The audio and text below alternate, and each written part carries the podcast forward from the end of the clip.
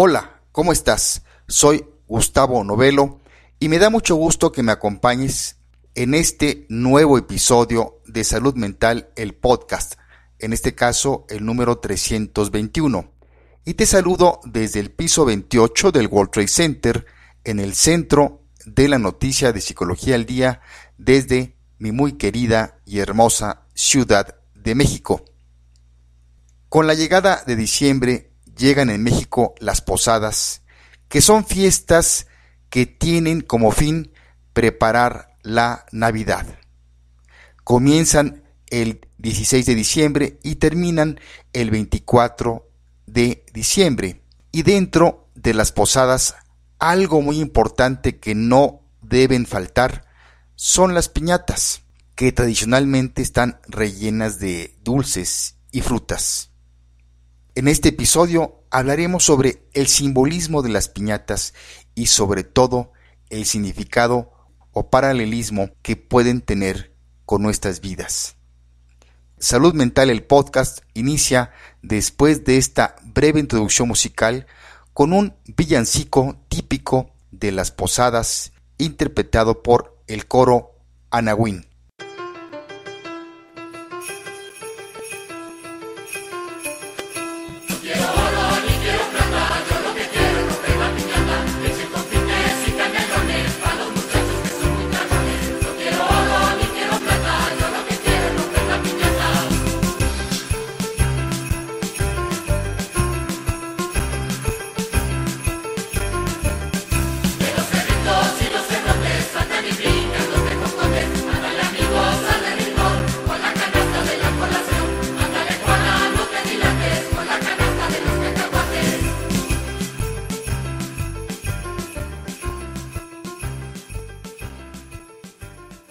En México, las posadas duran nueve días, desde el 16 hasta el 24 de diciembre, rememorando los meses previos al nacimiento de Jesús y terminando con su llegada en el pesebre de Belén.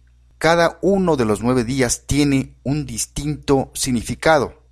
Humildad, fortaleza, desapego, caridad, confianza, justicia, pureza, alegría y generosidad. Se puede celebrar cada día en una casa diferente o bien se tiene la costumbre de organizar a los vecinos por calles o cuadras y de este modo a cada cuadra le va tocando la realización de cada una de las nueve posadas. Es una tradición católica por lo que las personas rezan y cantan villancicos navideños cada día. Los caseros ofrecen ponche, cañas, naranjas o mandarinas y una bolsita con dulces y cacahuates llamada colación, sin faltar las piñatas llenas de dulces y frutas. La gente se reúne y forma una pequeña peregrinación a la cual se les reparten velas y se prenden para acompañar el misterio, estatuas o personas disfrazadas que representan a José, María, el ángel y un burro, y cantan las letanías o villancicos, y así se llega a la casa donde se pedirá posada, y las personas dentro cantan para negarla hasta que descubren que se trata de José y María. Entonces dejan entrar a toda la peregrinación Posteriormente se reza un rosario y toca el turno de romper la piñata. La piñata tradicional se hace con una olla de barro dándole la forma de una estrella de siete picos. Veamos a continuación las instrucciones de cómo se rompe una piñata. Primero se cuelga la piñata, después se organiza un círculo con los invitados alrededor de la piñata, alejados aproximadamente dos metros, de forma que queda la piñata en el centro. Enseguida van pasando los invitados con los ojos vendados, uno a uno, del más pequeño al más grande, a darle a la piñata con un palo, y los demás cantan Dale, dale, dale, no pierdas el tino, porque si lo pierdes, pierdes el camino. Ya le diste una, ya le diste dos, ya le diste tres y tu tiempo se acabó. Cuando se rompe la piñata y se empieza a salir su contenido, se retira rápidamente el palo para que puedan entrar todos al círculo a recoger los dulces y frutos que caen. Ahora bien, mi querida amiga y mi querido amigo, yo quiero aprovechar estas fiestas navideñas para que profundicemos en el simbolismo de la piñata en general y de tu piñata en particular. La piñata fue utilizada por los evangelizadores para mostrarles lo que era la tentación y representa al diablo quien atrae al hombre con placeres superfluos. La persona vendada es la fe, que ciega y se encarga de destruir al espíritu maligno, y el palo encarna la virtud que vence la tentación. Como ya lo mencionamos, la piñata clásica es la de estrella con siete picos, que significan los siete pecados capitales, soberbia, lujuria, gula, ira, avaricia, pereza y envidia. Ismael Cala, un periodista, escritor, productor y presentador de radio y televisión, cubano con nacionalidad canadiense y que reside en Estados Unidos, publicó un libro titulado La vida es una piñata, editado por Harper Collins. Aquí Ismael Cala nos habla del significado de la piñata en diferentes culturas y cómo los caramelos adentro de la piñata de la vida son esas sorpresas, gratas o no, que nos hacen crecer como personas. Y nos da cinco lecciones en su libro. Número uno, no puedes violar tus propios principios.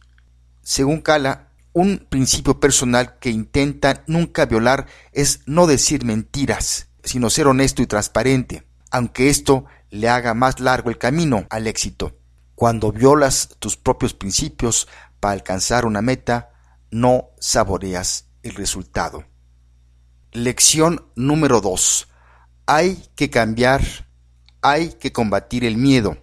Kala se recuerda a sí mismo como un niño tímido, pero sus sueños de ser locutor de radio y presentador de televisión lo motivaron a salir de su cascarón. Según él, hay que lanzarse debajo de la piñata y atreverse a agarrar los dulces. Lección 3.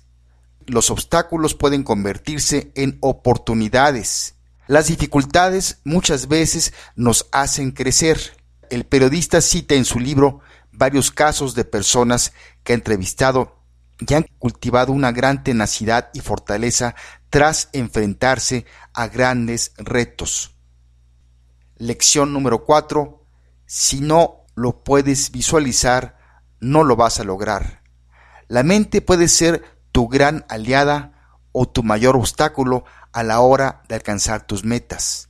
Kala asegura que la generosidad genera la abundancia y el amor propio atrae el amor de otros.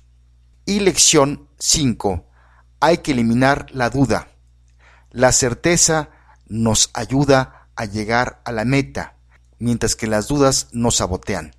Si no crees en tu propio plan, nadie lo hará. El periodista nos cuenta en su libro cómo en lo personal logró vencer sus dudas e inseguridades y crecer como profesional. Así que mi querida amiga y mi querido amigo, recuerda, la vida es como una piñata y cuando la rompas se te abrirán los ojos para valorar lo que realmente importa. Y aprenderás a diferenciar entre los valores materiales y los espirituales. Es importante que recuerdes qué actitudes has tomado ante los acontecimientos que han marcado tu vida, tanto los positivos como los negativos. De tus actitudes que has tomado depende la ruta que estás tomando en tu vida.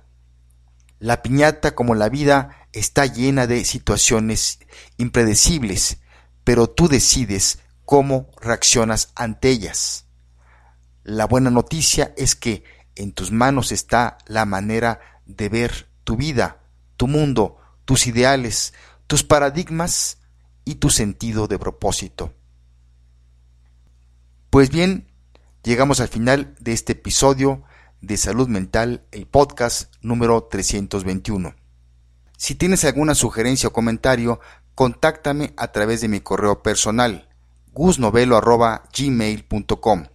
Vamos a cerrar este episodio musicalmente hablando con Gustavo Borner y otra clásica canción que se canta en las posadas, titulada Dale, dale, dale.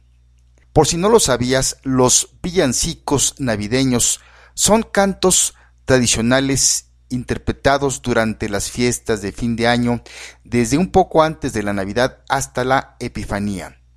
El villancico con que vamos a cerrar este episodio dice en su letra, Dale, dale, dale, no pierdas el tino, porque si lo pierdes, pierdes el camino. No quiero oro ni quiero plata, yo lo que quiero es romper la piñata. Lo importante, mi querida amiga y mi querido amigo, no es lo material, pues cuando nos toque partir, nos iremos solo con nuestras experiencias y sobre todo con el significado que les demos a estas. Me despido de ti y te mando un fuerte abrazo donde quiera que te encuentres en tiempo y lugar. Soy Gustavo Novelo, te espero por aquí. Hasta la próxima.